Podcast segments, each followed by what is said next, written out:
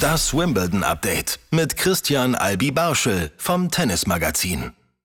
Albi, once again, einen schönen guten Morgen. Einen schönen guten Morgen aus London. Hallo.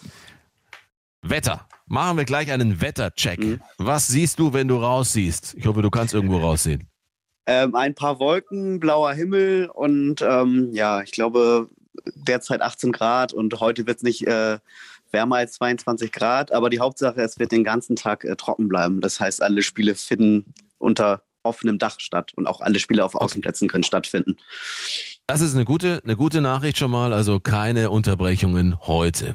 Für die Deutschen heißt es äh, sowieso, sie hätten ja spielen können, denn wir haben beide auf gesicherten Plätzen, nämlich Jule Mhm. Niemeyer und Tatjana Maria. Aber so ist auch klar, es wird kein Dach geschlossen, aber es ist kühl. Das Spiel ist langsamer und je kühler, umso weniger auch entwickelt sich unterschnittene Bälle, entwickeln sich Slice-Bälle. Du weißt, worauf wen ich hinaus will. Mhm. Es ist natürlich Tatjana Maria, Tatjana Maria, die damit im Grunde genommen ähnlich wie Niculescu, die Rumänin, eigentlich einen ein Trademark äh, geschaffen hat Mhm. für sich. Und das Spiel war immer sehr unangenehm, dieser flache Slice. Ist das ein minimaler Vorteil heute, das Wetter für Ostapenko aus deiner Sicht? Ach, ich glaube ich glaub irgendwie nicht. Also die letzten Tage war es ja auch nicht besonders warm und da war der Slice von Tatjana Maria auch richtig giftig in den Partien zuvor. Und du hast äh, Monika Nicolescu angesprochen. Äh, ich habe da eine, eine Statistik gesehen im Internet. Ich glaube, die hat äh, Ostapenko beim letzten Spiel oder im letzten Spiel völlig entnervt und äh, ganz klar gewonnen. Ähm, muss ich mal nachchecken, ob es wirklich so war. Auf jeden Fall stimmt mich das dann zuversichtlich, dass Tatjana Maria heute äh, mit der ähnlichen Spielweise das Gleiche dann schaffen kann gegen äh, Jelena äh, Ostapenko. Ich darf, ich darf anfügen, äh, das ist, glaube ich, einfach Programm, dass Niculescu ihre Gegnerinnen entnervt, völlig entnervt. Da muss man nicht aus der Penko sein, um tatsächlich, also ein bisschen dünner beseitet sein möglicherweise und eine kleinere, eine, eine schneller brennende Zündschnur haben. Aber natürlich, das ist äh, das große Thema. Wir müssen Ostapenko heute vor Probleme stellen. Und auf jeden Fall, das ist eine Spielerin, die, wenn sie den Ball trifft, jede schlagen kann, aber die natürlich auch an einem Tag, an dem die Gegnerin das bessere Tennis spielt, auch alle Matches verlieren kann. Ich höre raus, dass du ziemlich optimistisch bist. Ja, also ich bin da relativ frohen Mutes. Äh, Tatjana Maria spielt, würde ich sagen, das beste Rasentennis ihres Lebens. Äh, Ostapenko ist zwar auch in einer sehr guten Form, aber wie gesagt, sie ist so eine Wundertüte. Sie kann gegen jede, jede äh, gewinnen, aber kann dann auch äh, an einem schlechten Tag gegen jeden ähm, verlieren, auch relativ deutlich. Und ähm, ja, Tatjana Maria ist 34 Jahre alt, die ist so erfahren. Ich glaube schon, dass sie perfekt auf das Match eingestellt äh, äh, sein wird. Für sie wird es noch ein kleiner ähm, ja, äh, Bonus sein. Sie spielt auf Court 1. Das wird natürlich auch nochmal sowas sein. Okay, wie kommt sie damit klar? Sie jetzt spielte eigentlich immer regelmäßig auf den Außenplätzen. Ob da dieser Slice, dieser giftige Slice dann auch so angenommen wird. Viele sagen ja, dass der Court 1 ein bisschen langsamer ist als Mhm. äh, die Außenplätze. Und ja, muss man dann sehen, wie, äh, wie gerade wie das dann, wie das Match dann beginnt eben. Ne? Ja. Tatjana Maria und ihre Geschichte. Es ist eine sehr spezielle Geschichte, die natürlich jetzt aktuell nur Positives hat, aber es war schon deutlich mehr in ihrem Leben los. Sie wäre einmal fast tatsächlich ums Leben gekommen, eine Lungenembolie, eine ganz schwere Geschichte. In der Zeit der Vater gestorben. Sie hatte eine Menge Rückschläge, ähm, muss man sagen. Ehemals Tatjana Malek. Jetzt die, diese, ich möchte fast sagen, diese, dieses, diese neue Teil ihres Lebens, den sie jetzt hat, äh, seit vielen Jahren eben auch mit ihrem Ehemann, jetzt Ehemann, der auch aus dem Tennis kommt, der Vater ihrer beiden Kinder, die beiden als Familie unterwegs mit ihren beiden Kindern. Wie erlebst du als Journalist vor Ort diese Family Maria? Ähm, ja, total entspannt. Also das ist eine völlig normale Familie. Äh, die Mutter geht ihrem Beruf nach, der Vater ja auch als Trainer und ähm, und sie sagen ja auch, Familie kommt immer an erster Stelle und dann Tennis als, als zweites. Und ja, das ist so ein kleiner gelebter Traum. Und ich glaube, wenn die Kinder oder die, die älteste Tochter das auch nicht mitmachen äh, wollen würde, dann würden sie auch schon längst aufhören. Sie hat ja mal gesagt, wenn meine Tochter im schulpflichtigen Alter ist, also ähm, mit sechs, sieben Jahren, dann wird sie wahrscheinlich aufhören. Nun ist sie, glaube ich, kurz von ihrem neunten Geburtstag und Mhm. äh, bekommt Homeschooling und äh, Tatjana Maria sagt, die Lehrerin, die bin ich und das klappt alles wunderbar und ähm, ja, die Charlotte, die ist auch absolut tennisbegeistert, steht äh, den ganzen Tag dann selbst auf dem Platz, trainiert mit der Mutter und hat auch schon einen Ausrüster mit Nike. Also da ist der, der Tennis, sie ist auch infiziert mit dem Tennisvirus. Und äh, mal schauen, wie es dann bei der jüngeren Tochter dann sein wird. Die ist ja jetzt eins, äh, Cecilia. Ja. Ähm, ja, das ist eine völlig bodenständige Familie ähm, und ähm, ja, die ihren kleinen Tennistraum dann verwirklichen. Mhm.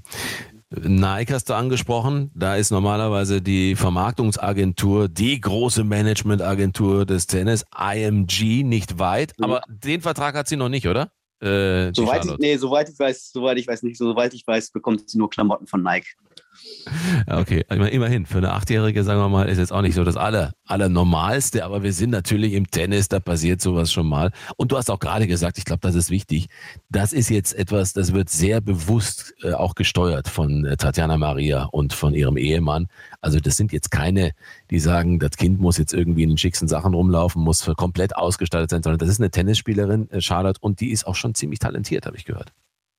Ja, die soll wohl, also ich habe sie jetzt noch nicht gesehen, ähm, wie sie spielt, aber die soll extrem äh, talentiert sein und ähm, ja, aber sie ist erst acht Jahre alt. Mal gucken. Also ich hoffe, dass sie äh, auf jeden Fall den Spaß im Tennis beibehält, ob sie jetzt nun eine Profi-Ambition hat oder nicht. Hauptsache ist äh, die Lust am Spiel und ich glaube, äh, die wird ihre Mutter dann auch äh, das auf jeden Fall sehr, sehr gut vermitteln, diese Lust am Spiel, die sie ja auch selbst hat.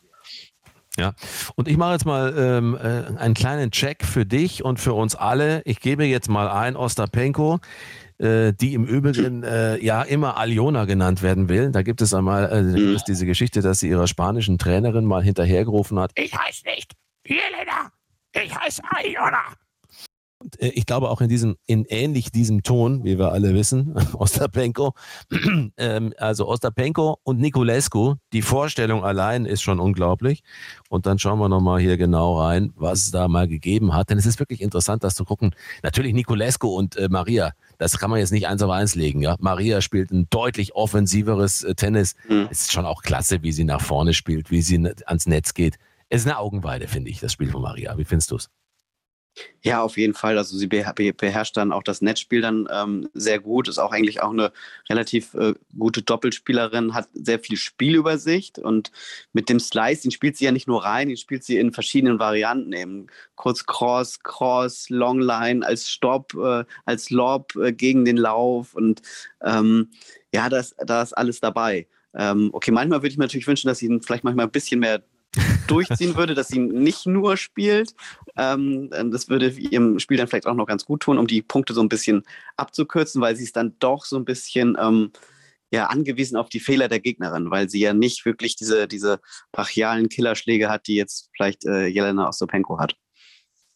Das ist übrigens bei Nicolescu ganz spannend. Die hat tatsächlich, wenn die trainiert, sieht man immer wieder, die kann richtig durchziehen. Man hat ja immer gedacht, die kann nur diesen Vorhand-Slice spielen. Aber nee, nee, die hat auch eine richtig harte Vorhand. Nur ihre Trainer haben mal irgendwann zu ihr gesagt, Monika, so wie du spielst, du musst dir irgendwas aneignen, was dich abhebt von anderen. Da ist ihr tatsächlich etwas gelungen. Denn bei Monika Nicolescu, die tatsächlich, wie du gesagt hast, zweimal gegen Ostapenko gewonnen hat, einmal in drei Sätzen in Montreal, ein recht langsamer äh, Hardcore und in Shenzhen äh, muss man sagen, äh, das ist äh, tatsächlich so, die war immerhin schon mal die 28 der Welt. Also, das Kapitel schließen wir mal und freuen uns auf das Spiel heute. Und dann gibt's dann Jule Niemeyer. Wie erlebst du sie? Und das ist ja wieder eine ganz andere Geschichte. Das ist also keine Familienveranstaltung, auch wenn Christopher Kaas, ihr Coach, immer versucht, es sehr familiär mit seinen Spielerinnen, wenn möglich, zu halten. Die eine reagiert darauf gut, bei den anderen passt es nicht so gut. Bei Jule passt es hervorragend. Ja, würde ich auch sagen. Also Kasi, Kasi ist ja so eine, also Christopher Kasi ist ja eine richtige Frohnatur, immer gut gelaunt. Und ich glaube, das ergänzt sich dann ganz gut mit der relativ bodenständigen, zurückhaltenden, ruhigen Art von Jule Niemeyer, die eigentlich so nicht so wirklich was aus der Fassung bringen kann und äh, diesen Erfolg jetzt in Wimbledon auch ja, total cool wahrnimmt. Ähm, also viele sind dann ja total emotional und aber sie weiß ganz genau äh, ihr Potenzial, dass sie da auch äh, hingehört. Und es hat jetzt ein bisschen länger gedauert, dass sie ähm, in der Profitour Fuß gefasst hat. Äh, ein, ein, ähm, eigene, äh, ein paar Verletzungen gab es äh, in, der, in der Vergangenheit und sie hat dann letztes Jahr den Durchbruch geschafft ähm, im Halbfinale in Hamburg, dann Finale Straßburg. Ja, und jetzt ist sie angekommen auf der Tour. Was schade ist, dass es eben keine Punkte gibt äh, fürs Achtelfinale oder vielleicht noch ja. geht es ja noch weiter. Dann würde sie in der Weltrangliste eben sehr weit nach vorne klettern und ähm, das würde einiges erleichtern für die Zukunft. Und so muss sie jetzt immer noch hoffen, ob sie irgendwie in, in Hauptfelder kommt. Ähm, ja, aber das ist wahrscheinlich nur eine Frage der Zeit, bis sie dann auch in den Top 50 äh, wahrscheinlich steht. Ich denke, sie hat ein All-Court-Spiel. Also sie hat auf allen Belegen Möglichkeiten, erfolgreich zu sein. Und äh, es kommt ja dann die Serie, Hardcourt-Serie hin zu den US Open. Also ich sehe da eigentlich auch einen ziemlich schnellen Sprung in der Weltrangliste. Sie ist aktuell die 97, war schon mal die 94. Sie wäre im Live-Ranking, schätze ich mal, mit Achtelfinale, gäbe es Punkte mindestens schon unter den Top 60, würde ich mal sagen, im Moment. Also wir sehen sie, ne? So in den Bereichen, könnte ich mir vorstellen. 22 Jahre jung. Und jetzt hast du etwas gesagt und das ist äh, äh erstmal, wer, wer, spricht? Naja, komm, also dann lass uns das doch mal ganz offiziell machen. Ich mag das auch so gerne.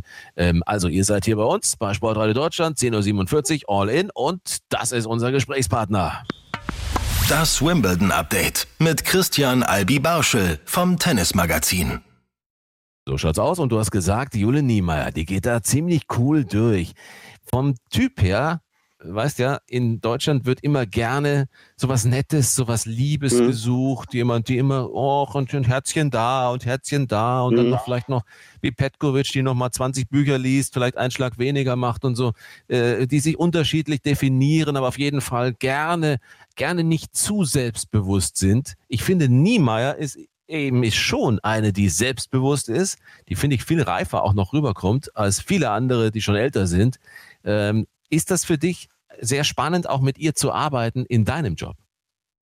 Ich habe sie ehrlich gesagt jetzt auch wirklich in Wimbledon das erste Mal so richtig äh, wahrgenommen, auch als Person. Also als Spielerin habe ich ja vorher schon einige Male gesehen, aber so wirklich äh, wahrgenommen in, in Pressekonferenzen, äh, wie sie sich dann gibt. Und dann kriegt man ja nochmal einen viel, viel besseren Eindruck als ähm, in normalen On-Court-Interviews oder ähm, in Fernseheinspielern. Und ähm, ja, also ich war schon überrascht, dass sie das so cool zur Kenntnis genommen hat, dass sie dann auf einem der größten Courts der Welt dann Annette Konterweit in der zweiten Runde vom Platz geschossen hat und wie sie jetzt damit äh, umgeht. Eben, ne? Das ist jetzt fehlt noch ein Sieg zum, zum Last Eight Club in Wimbledon. Das ist so ein besonderer Club hier, wo nur Leute reinkommen, die hier im Viertelfinale standen im Einzel oder im Halbfinale im Doppel. Da ist ihr, ihr Trainer ja auch drin, Christopher Kaas. Und er hat schon ein paar Scherze gemacht. Eben jetzt fehlt noch ein Sieg zum Last Eight Club. Aber das alles irgendwie interessiert sie nicht. Also diese Privilegien und ähm, ja, ich war dann schon überrascht, ähm, wie, wie cool das, dass sie aufnimmt. Es gibt ja viele Spielerinnen, die nach dem ersten Rundensieg so sich freuen, als ob sie das Turnier gewonnen haben. Das sieht man immer, immer wieder. Und bei ihr ist es so, ja, ähm, also sie glaubt wahrscheinlich schon, dass sie da hingehört und weiß ganz genau, wenn sie ihr Tennis bringt, dass sie zu den besten Spielern der Welt äh, äh, gehört. Und ähm, Barbara Rettner hat das ja auch gesagt, jetzt fügen sich so langsam diese Puzzleteile zusammen und sie erwartet, dass sie auf jeden Fall vielleicht in den nächsten Jahren in die Top 20 kommt. So weit würde ich jetzt noch nicht gehen. Das ist, hängt immer von vielen Faktoren ab. Ähm, mhm. Aber Top 50 in näherer Zukunft auf jeden Fall. Und ähm, ja, mit dem äh, steigenden Ruhm jetzt und dadurch, dass sie jetzt auch mehr ins Bewusstsein rückt, auch ihre Gegnerin, muss sie natürlich auch erstmal dann umgehen nach Wimbledon. Ähm, es kann ja noch richtig, richtig weit hier gehen. Also mein mein Chefredakteur meinte, ja, er kann sich sogar vorstellen, dass sie das, ähm, den Titel gewinnt in Wimbledon. Mhm. Ähm, du meinst André? Ja. André Antic. André, ah, ja. genau. Ja, der André ist für sowas, ist ja weiß, immer gut. Ich ja. weiß nicht, ob er es äh, ernst gemeint hat, aber warum nicht? Also ähm, ist alles vorstellbar. Ja, ja, ja, es ist, es ist aber eine typische Antic-Aussage. Also André Antic auch schon seit Jahrzehnten im Tennis, Chefredakteur des Tennismagazins und äh, da, da, er hat manchmal ein ganz gutes Gefühl. Es ist nur so, es ist noch einiges zu spielen und es wäre, ich, ich ich glaube, dass das heute das schwerste Match wird für sie. Jetzt kann man sagen, ja klar, ist ja auch vierte Runde und die Gegnerin wird entsprechend stark sein. Nee, eben nicht, weil da eine steht, die ist Britin, die hat eine sehr schwierige Geschichte hinter sich, weil sie nicht immer professionell in ihrem Leben mit dem Tennis umgegangen ist. Ich glaube, das ist vorsichtig gut formuliert. Was denkst du? Äh, ja, also ist auch eine Spielerin, die sehr viel Talent hat und vielleicht aus ihrem Talent dann, äh, was, was das Ranking angeht, äh, zu, zu wenig gemacht äh, hat. Ähm, natürlich sind die Erwartungen in Großbritannien immer auch riesig gewesen. Ähm, ähm, dass es irgendwann eine Grand Slam-Siegerin gibt. Die gibt es jetzt mit Emma Raducanu und die, man merkt ja auch, wie sie mit diesen Erwartungen, ja, wie, wie schwer ihr das fällt, jetzt Resultate zu erzielen. Und gerade in Wimbledon sind die Erwartungen der Briten, Andy Murray oder Tim Hammond können ein Lied von singen, immer extrem hoch. Und sie ist jetzt die letzte Britin im Feld, ähm, also bei den, bei den Damen, äh, spielt auf dem Center Court gegen eine Gegnerin, die ungefähr im Ranking ähnlich liegt. Und von daher werden wahrscheinlich die ganzen Briten von ihr erwarten, dass sie das heute auch gewinnt. Und die haben Jule Niemeyer überhaupt nicht auf dem Schirm. Sie denken, okay, das ist vielleicht eine, eine junge Deutsche, die dadurch ja, Zufall ins Achtelfinale gekommen ist. Und aber das ist ja nicht der Fall, wie wir wissen. Aber ähm, der normale britische Tennisfan kann mit Jule Niemeyer wahrscheinlich jetzt noch nicht viel anfangen. Nee, kann er nicht. Und der normale deutsche Tennis-Fan, möchte ich sagen, kann mit Heather Watson noch nicht so viel anfangen. Ähm, deswegen wollen wir sie ja eben ein bisschen näher vorstellen. Sie war mal die 38 der Weltrangliste. Sie hat, äh, natürlich ist sie gereift, sie ist jetzt 30 Jahre alt, aber Heather Watson war so ein bisschen das Syndrom und das war auch ein Problem im äh, britischen Tennisverband. Deswegen sage ich, ich habe es vorsichtig formuliert. Sie war ein Partygirl. Sagen wir, wie es ist. Äh, sie war die letzte, die bei einer Veranstaltung dann noch äh, mit Andy Murray damals sogar, äh, waren die gemeinsam auch äh, erfolgreich in Wimbledon, ähm, haben sie dann als letzte den, den Raum verlassen, die Disco verlassen. Und das ist jetzt nicht so, dass das, normal, dass das unnormal war, sondern sie hat tatsächlich oftmals aus ihrer Karriere zu wenig gemacht. Stellt sich jetzt aber, finde ich, ganz erstaunlich gut auf, wirkt einigermaßen fit körperlich. Wo siehst du die größten Gefahren für Jule heute? Puh, ich, ich vielleicht würde ich es gar nicht so mit der Gegnerin sehen, sondern vielleicht mit dem Publikum, dass wenn das Publikum so frenetisch für einen, für jemand ist, das muss sie auch äh, wurde sie auch danach gefragt nach der dritten Runde, wie es denn für sie, für sie äh, sein wird, gegen eine Lokalmatatorin zu spielen. Hat sie noch nie gemacht. Also sie hat noch nie bei einem großen Turnier gegen jemanden gespielt, der frenetisch unterstützt wird vom, vom Publikum. Und es ist jetzt heute auch der, der größte Court oder der prestigeträchtigste Tennisplatz, den es geben kann. Das sind dann alles nochmal neue Eindrücke und ähm, da bin ich gespannt, wie sie damit umgeht. Ich glaube, mit der Gegnerin Mhm, weil da denke ich, da zieht sie ihr Tennis durch, egal ähm, wer, wer da ähm, auf, der, auf der anderen Seite des Platzes steht. Da wird mhm. Kasi da, sie sehr, sehr gut einstellen. Ich glaube, die, ja, die größte Herausforderung ist, diese, diese Atmosphäre ähm, aufzusaugen. Der ist vom, beim Center Court ja natürlich nochmal ein bisschen anders als ähm, äh, Court Nummer, äh, Number One, wo sie in der zweiten Runde gespielt hat. Dafür kann sie als äh, Court Number One Spielerin eben heute Tatjana Maria, vielleicht nicht heute, aber dann vielleicht hat sie gestern ihr ein paar Tipps gegeben zum Spiel auf Court Nummer 1, wenn das denn so wäre. Also, Niemeyer gegen Watson und die Siegerin trifft auf Tatjana Maria oder Jelena, ich heiße nicht Jelena, Iona Ostapenko. Ähm, es kann Maria gegen Niemeyer werden. Das hätte natürlich was. Oben Mertens gegen Jabeur und Boskova gegen Garcia. Auch da schnell eine Einschätzung von dir. Ähm, Garcia in der ähm, sehr, sehr guten Form hat ja, wenn ich jetzt mich richtig erinnere, Bad Homburg gewonnen letzte Woche, glaube ich. Bad Homburg gewonnen, ja, die, ja, war ein Genau, also das heißt, die, die schwebt auf so einer kleinen Erfolgswelle und ähm, die sehe ich schon als, äh, wie sie jetzt hier auftritt, äh, auch in Wimbledon als äh, äh Favoritin und äh, ja, Mertens Jabeur, Jabeur wird eigentlich mal Zeit, dass sie beim Grand Slam Turnier richtig, richtig weit kommt. Und das ist jetzt die riesengroße Chance in Wimbledon, vielleicht auch den Titel zu, zu, zu gewinnen. Und ich sehe sie jetzt eigentlich als ähm, unten, wenn es normal läuft, auf jeden Fall im Finale. Oh, wow. Ja, da halte ich dagegen, weil ich hatte äh, Mertens schon als Siegerin gegen Kerber auf dem Zettel und für mich ist heute Mertens tatsächlich auch wieder in der Lage, Jabeur zu schlagen. Ähm, aber du hast recht, sie, wenn sie das Spiel, das sie spielen kann, durchbringt, Jabeur, ich finde, es ist auch da heute vielleicht ein Tick zu kühl für ihr Tennis. Ähm, ja, kann, kann sein. Also weiß, weiß ich, weiß nicht, ich nicht. Ne? ja, es ist toll. Also ehrlich, man kann so wunderbar spekulieren. Es ist halt eben die Frage. Äh, da müssen wir einmal noch äh, Männer einmal kurz anschauen. Mhm. Da gab es gestern, und zwar auf das, was gestern war natürlich.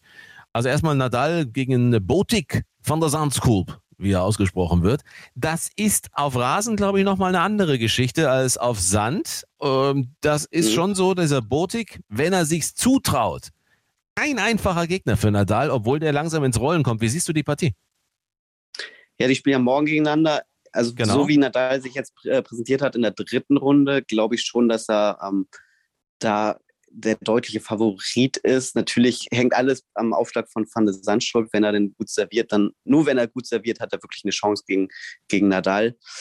Ähm, ich kann es mir nicht vorstellen. Nadal ist jetzt, hat drei Runden gespielt, jetzt kommt er langsam ins Rollen. Ich kann mir nicht mhm. vorstellen, dass er ihn äh, ernsthaft gefährden kann. Mhm.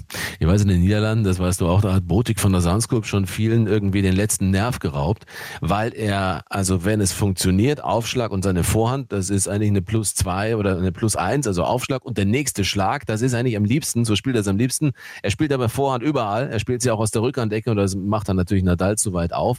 Und in den Niederlanden sagt man immer zu Botik, auch wenn der nur ein bisschen mehr an sich glauben würde, wenn der einen schlechten Ball spielt, können fünf davor komplett vergessen sein. Und das ist mhm. natürlich gegen Natal auch nicht äh, erlauben. Ja. Was hat sich Kyrgios erlaubt oder ist das einfach wieder, ich bin da ja immer so zwiegespalten, äh, Nick Kyrgios, ich glaube nicht, dass er immer fair behandelt wird, auch nicht bei Schiedsrichterentscheidungen. Mhm. Äh, da ist die Messlatte, ihm eine Verwarnung zu geben, nicht so, nicht so hoch wie bei anderen, denn ich meine, Tsitsipas hätte tatsächlich gestern schärfer verwarnt werden müssen, als er den Ball ins Publikum geschlagen hat. Ja, das war ein absolutes Drama. Ich habe mich wirklich darauf eingestellt, dass wir heute fast die ganze, ganze Zeit über das Match äh, reden. Ähm, ja, das war, also ich war selbst dann auf dem Platz äh, drei Sätze lang äh, und es war, und die Pressekonferenzen danach, das war, es war ein Drama in mehreren Akten und ähm, Keres hatte auch einen Punkt. Äh, Tsitsipas hat ja einen Ball in die Zuschauer geschlagen, nachdem er den zweiten Satz ver verloren hatte.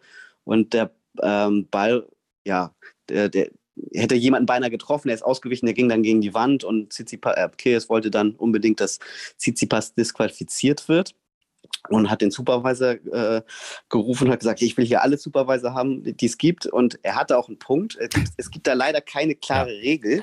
Und es passiert so häufig, dass äh, Spieler äh, Bälle ins Publikum feuern. Und man hat auch den Fall bei, gesehen bei, bei den French Open, wo die Spielerin Bego ihr Racket auf den Boden geworfen hat und das Racket dann in, in die äh, Zuschauerränge geflogen ist und dann ein kleines mhm. Kind äh, berührt hat. Und da gibt es leider kein eindeutiges Regelwerk. Und bei Novak Djokovic war es ja der Fall, dass er eine Linienrichterin getroffen hat und da war das Regelwerk eindeutig. Äh, dass er sofort disqualifiziert werden muss. Und ähm, Open, Kyrgios ja. hat da auf jeden Fall einen Punkt. Und ähm, ähm, äh, also Tsitsipas hätte sich auf keinen Fall beschweren dürfen, wenn er dann nach dem zweiten Satz disqualifiziert worden wäre. Und da liegt es jetzt auch an, an der ITF, ATP und WTA, da so irgendwie so ein, das Regelwerk so ein bisschen genauer zu definieren, damit solche Sachen einfach nicht, äh, nicht mehr vorkommen. Ich erinnere mich an, äh, an Stuttgart, als Kyrgios Punktabzug, Spielabzug bekam, weil er eine Ansage Richtung eines Zuschauers gemacht hat. Dieser Zuschauer hat ihn aber davor mehrfach bepöbelt. Das ist auf dem Schiedsrichterstuhl nicht angekommen. Und äh, deswegen muss ich sagen, äh, mir wird bei Kyrgios zu schnell nur eine Seite gesehen. Es kann nicht sein, und das ist eben das, wo dann alle, ach so gesagt haben, ach wie, ach der ist rassistisch beleidigt worden. Ja, dann natürlich ist ja klar, dass er sich wehrt warum er sofort immer die Verwarnungen bekommt. Das hat natürlich mit einer Vita zu tun, das hat mit der Vorgeschichte mhm. zu tun, aber fair ist das nicht. Ich verstehe ihn, dass er manchmal sagt, sorry, warum jetzt gegen mich? Ja, also er hat schon, schon recht, dass einige Sachen, die er jetzt machen würde, bei anderen, die damit durchkommen würden, gerade die, die Topstars, ähm, Wobei ich dann immer sagen muss, er inszeniert sich dann auch immer als Opfer. Also er ist nie schuld, immer alles, was er macht, ist in Ordnung. Und wenn andere Fehler machen, dann wird das, äh, ist es der größte Fehler der Welt.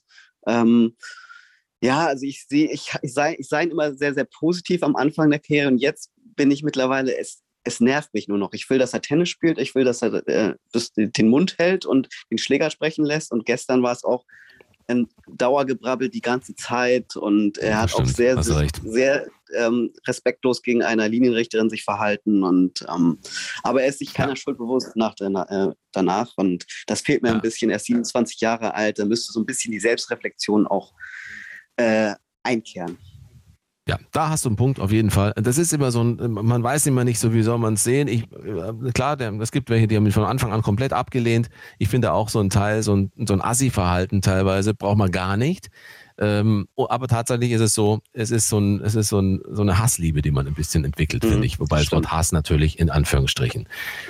Ja, nee, natürlich hätten wir noch Stunden über Kyrgios und Tsitsipas sprechen können, aber der Sport ist ja wichtig und wir haben ja eben heute nun mal Niemeyer und Tatjana Maria und über die sprichst du morgen wieder. wusstest mhm. du natürlich schon, weil du ja hier bei uns inzwischen Familienmitglied bist. Und zwar einfach immer 10.30 Uhr nach den Matches der Deutschen. Jetzt an diesem Wochenende haben wir es fortgeführt. Und Albi, wir werden uns nächstes Wochenende auch wieder hören. Denn irgendwann geht auch das vorbei. Ja. Aber wir hören uns dann wieder. Ich wünsche dir einen tollen Tag. Etwas kühler, aber kein Regen. Das sind die Aussagen vom Tennismagazin. Christian Albi Barschel, danke für deine Zeit. Viel Spaß heute und wir drücken die Daumen für die Deutschen. Einen schönen Tag. Bis morgen. Ciao. Ciao. Das Wimbledon Update mit Christian Albi Barschel vom Tennismagazin.